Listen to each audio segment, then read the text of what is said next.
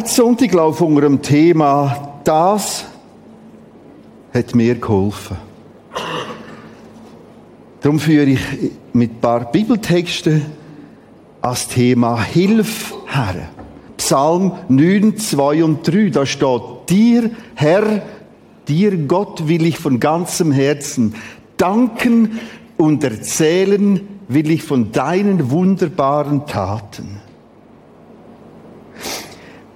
Wenn du im O2 bist, und ich ab und zu das Vorrecht dürfen, etwas mitzugestalten, Input, der ist am Anfang der grossen Programmsitzung eine Zeit, die heisst Glory Story. Und dann erzählen die einfach von den Taten Gottes aus der letzten Woche. Ich finde das jedes Mal, ich denke, kommt da überhaupt etwas? Und das sprudelt. Und wir können, wenn wir jetzt noch jünger werden, sagen, we have two glory story mornings. Taten Gottes, von denen erzählen, von seinen Taten. Und sie manchmal ganz kleine, ganz einfache. Und manchmal merken wir es fast nicht. Ich habe so einen Koffer, das macht ja ein Mann aus, so einen richtigen Werkzeugkoffer, wo alles drin ist und so. Und das baut einem schon auf, wenn man die hat. Und aber ein Werkzeug hat gefehlt. Und das hat mir eine ganze Identität geschatzt seit Monaten. Und gestern haben wir, also ich habe mir eine Frau geholfen, etwas einrichten im neuen Kinski, wo sie jetzt wird schaffen und ich hole meinen Koffer und ich weiß. Und plötzlich sehe ich in meinem so Gartenschöpfli Dorizia, wahrscheinlich schon lange. Manchmal merken wir es nicht einmal. Und ich sie Koffer rein da mit der ganzen Ausrüstung in meinen Dienst gegangen.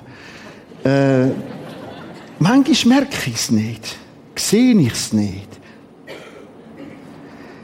Was ist das, was du anderen heute erzählen Danken und erzählen.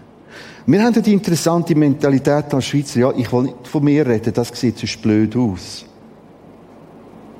Es gibt andere Kulturen, die sind so anders. Und das ist so schön. Und wir wollen heute eine andere Kultur wieder leben. Hey, das ist etwas von dem, was ich gesehen habe. Ich freue mich über dich, sagt der Psalmschreiber, über dich, Gott. Ich juble dir zu, ich singe, ich musiziere zu deiner Ehre. All das soll in diesen zwei Gottesdiensten besonders betont sein. Jetzt sagst du, okay, gut für die anderen.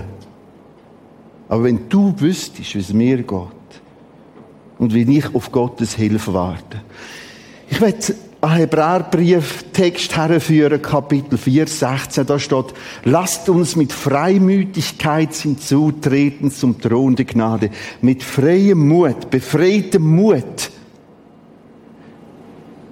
zu Gottes Thron, wo Gnade weitergeht, wo besetzt ist von Gnade. Damit wird Barmherzigkeit empfangen und Gnade findet zur rechtzeitigen Hilfe. Das Wort rechtzeitig im Altgriechischen, was in Testament geschrieben ist, steht da einfach Eukairos. Ich bin dem näher nachgegangen. Zur Eukairos-Hilfe. Eu kennen wir oft als Vorwort zu ganz verschiedenen Fremdwörtern. Wir kennen es auch Euangelion, gute Nachricht. Eukairos heißt zur guten Zeit. Das heißt, es gibt auch Hilfe, wo sie gar noch nicht gut ist. Ich meint, das Werkzeug muss jetzt in. Und nicht ein paar Monate ohne. Das ist jetzt eine banale Geschichte, es gibt ganz andere Herausforderungen. Aber wo ich mich mit Hilfe beschäftigt habe, auf die zwei Gottesdienste, ist mir der Text stark entgegengekommen, rechtzeitigen Hilfe. Weil im Hintergrund und nebendran und unten dran und oben durch sind oft noch ganz andere Prozesse. Ich weiß es noch nicht. Ich habe einen ganz kleinen, kleinen, kleinen Horizont. Und Gott redet von Hilfe. Achtung. Er redet sogar von Gnade. Wir meinen, okay, wenn Gnade und Hilfe, dann jetzt. Und das ist nicht gnädig und nicht barmherzig. Er sagt, Eukairos-Hilfe. Rechtzeitig. Man kann es auch übersetzen mit passende Zeit. Wenn alles zusammenpasst.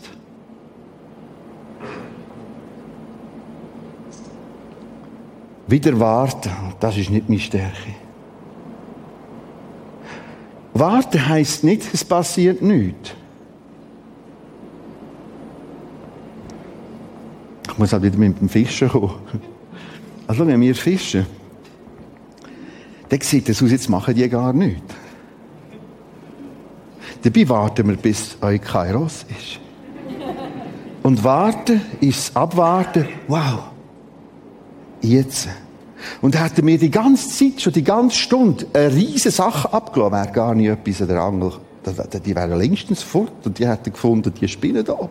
Also, der Fisch, die Fischer. Eine Eukairos-Hilfe ist eine grosse Herausforderung für mich, zu warten.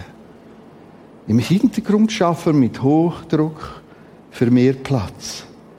Und es braucht immer nochmal einen Monat, nochmal zwei Monate, nochmal einen Monat, nochmal zwei, drei. Warten. Das ist eine Herausforderung. Eine grosse. Wo bist du am Warten? Wo denkst du, die können schon? Aber wenn du meine Situation kennst, wir wollen einander heute teilhaben über das Warten, über den Schmerz vom Warten, über die Schwierigkeit vom Warten.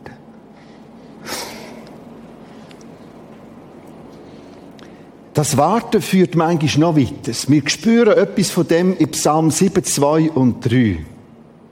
Der folgt, der fängt so ganz sanft an. Herr, mein Gott, bei dir berge ich mich. Ja, schön. Jetzt acht drauf. Jetzt fällt er auf von Schade. Rette mich! Übrigens von allen meinen Verfolgen, nicht nur ein paar.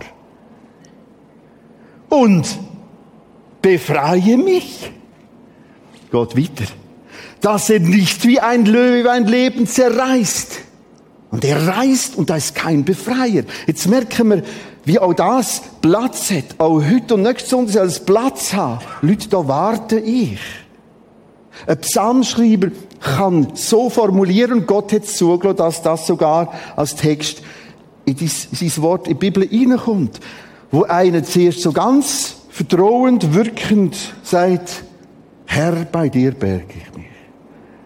Aber selbst die haben plötzlich angefangen zu scharren. Hey Gott, im Fall, äh, so lang berge ich mich dann schon nicht mehr bei dir. Wenn du jetzt nicht bald befrei. Und das, wo da rumtigert, ist im Fall ein Leu. Herrgott, hast du es noch nicht gemerkt? Und so sagt Gott, auch das hat Platz in meinem Wort. Ich weiß es, ich verstand es. Was hat Jesus gerungen, gekämpft, am Schluss noch Blut geschwitzt. So ein Wahnsinn ist das gesehen. In dem Garten gibt es immer nicht. Und es kann sein, dass du heute sagst, das ist mein Leu. Helfet mir beten.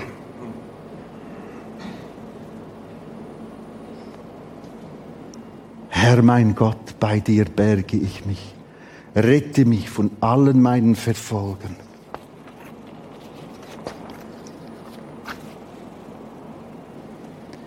befreie mich. Dass er nicht wie ein Löwe ein Leben zerreißt. Und er reißt und da ist kein Befreien.